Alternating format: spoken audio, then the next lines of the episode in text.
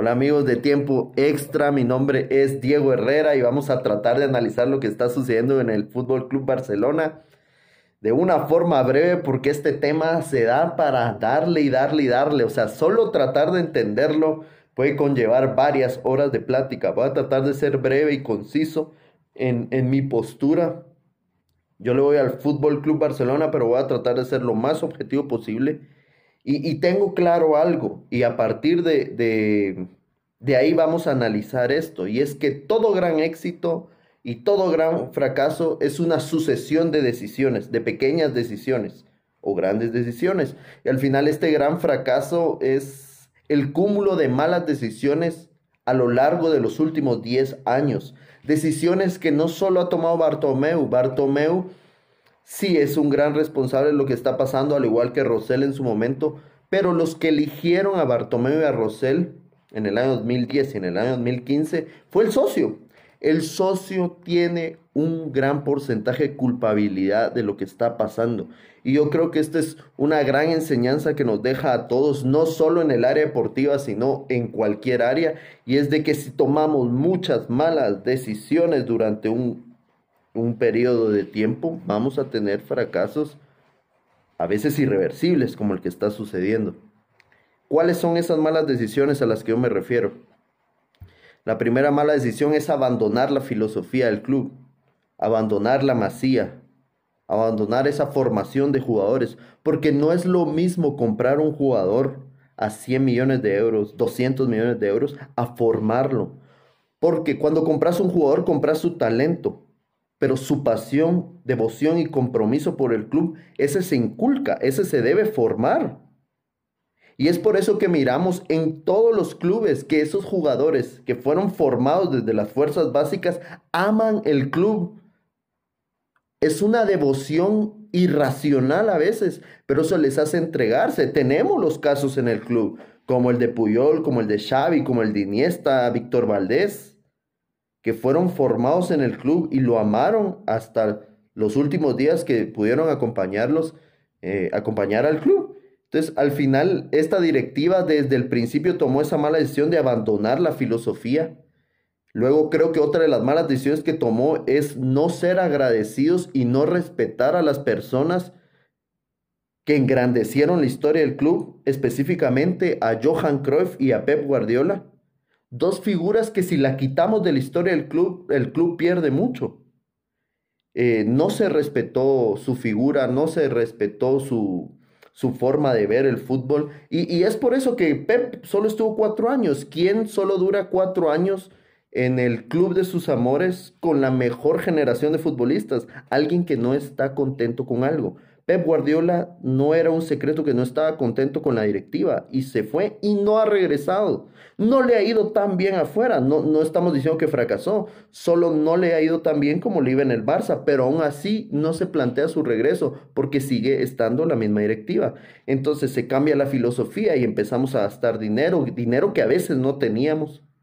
Compramos a gente como Embelé, como Coutinho, en su momento a Luis Suárez, a, Griezmann, a De Jong, y, algunos buenos jugadores se logran acoplar y otros no. Eso es normal. Para todo jugador hay un tiempo de acoplamiento y, y a veces se logra y a veces no.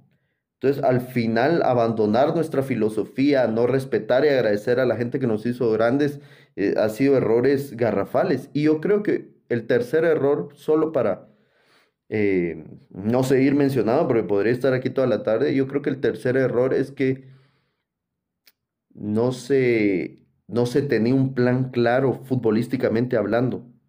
Eh, no sé cuáles eran las prioridades de esta directiva, pero me atrevo a decir que lo futbolístico no era. Realmente la base de los éxitos que tuvo Rosell y Bartomeu es lo que hizo Joan Laporta. Ellos nunca priorizaron el, fútbol, nunca priorizaron un proyecto fuerte. O sea, compramos a Neymar, lo, lo vendemos, empezamos a comprar un montón de brasileños, eh, tenemos uno que otro buen fichaje, pero no proyectos fuertes. Y para crear un proyecto fuerte, un equipo ganador, no hace falta un fichaje ni un año, hace falta varios fichajes previamente bien pensados y un proyecto que dure años. Hemos tenido tres entrenadores en los últimos tres, cuatro meses. Eso no es un proyecto. El Barcelona no tiene proyecto, eh, renunció a su filosofía y no agradeció ni respetó a sus grandes héroes como Pep Guardiola y Johan Cruyff y ahora se suma Lionel Messi. Nadie quiere estar en un entorno así. Podríamos discutir toda la tarde que si Messi se debe o no bajar del barco. Y es una decisión normal. Creo que todos la hemos tomado en algún momento. Salen nuevas oportunidades, salen nuevos trabajos y uno decide que es lo mejor para uno. Al final a Messi se le agradece eternamente lo que ha hecho.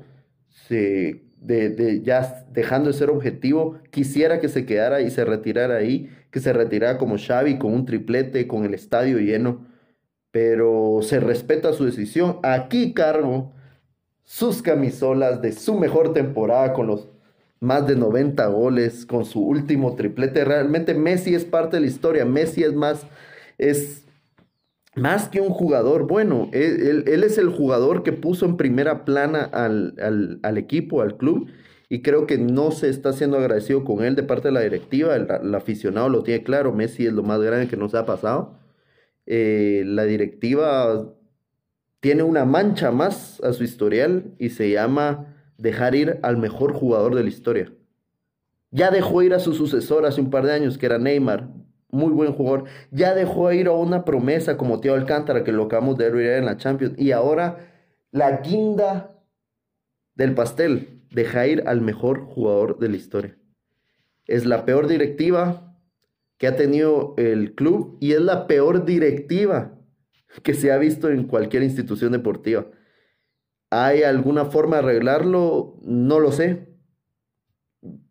Pero si hay un primer paso para que esto empiece a mejorar es la destitución completa de, de todos los directivos del Barcelona y a partir de ahí empezar a construir algo con Messi o lo más probable sin él. Un saludo a todos. Me, me dio un gusto poder haber compartido eh, la situación del Barça. Me entristece bastante, pero el fútbol es esto. Son historias que uno analiza, uno le entristece, uno le alegra y al final, eh, aunque hoy esté en un mal momento, seguramente en un par de años vamos a ver cuál fue el verdadero desenlace de esta historia. Un saludo.